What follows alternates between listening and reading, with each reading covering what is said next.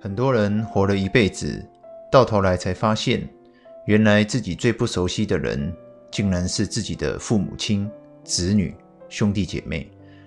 原来本该是最熟悉的亲人，却是距离最近的陌生人。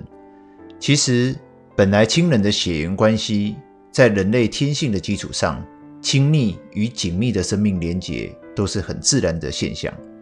天下父母之心，子女孝顺之情。兄友弟恭，姐妹情深，都是很自然的现象。会出现某种程度的疏离、芥蒂、隔阂，甚至仇恨，往往来自于某些非自然的文明产物去催化、驱动人性的黑暗面。这个非自然的文明产物，首屈一指的就是金钱。很多父母自以为在家族财富传承安排上非常完美，子女们个个孝顺。相亲相爱，但这往往也只是父母自己的一厢情愿，或者可以说是自欺欺人。当父母一离世，进入财产继承程序，一切就会风云变色。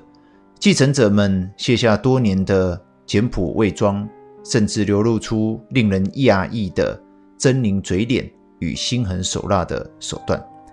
亲人彼此进入无止境的争吵、争夺、掠夺。家就这样没了。原来父母自己一点也不认识自己的亲生子女啊！但这也怪不得父母，毕竟他们也只是像我们一样充满烦恼、盲点的平凡人。祸根就来自于金钱的黑暗力量。财也大，财也大，后代子孙祸也大。若问此理是诺何？子孙财大胆也大，不到上家。不肯罢。这世上任何事物都具有阴阳两面，有黑暗面，也有光明面，包含金钱也一样。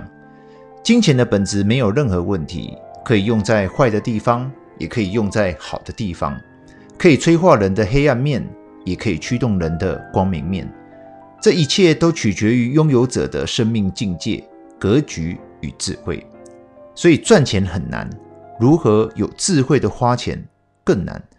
关于这个问题的答案，不是三言两语可以讲完，更不可能在千千万万人中找到一体适用的公式。但在我多年协助处理的家族财富传承争夺的经验，或许可以分享一点点的生命体悟，那就是财聚人散，财散人聚，金钱无法传承，唯有福慧可以传家。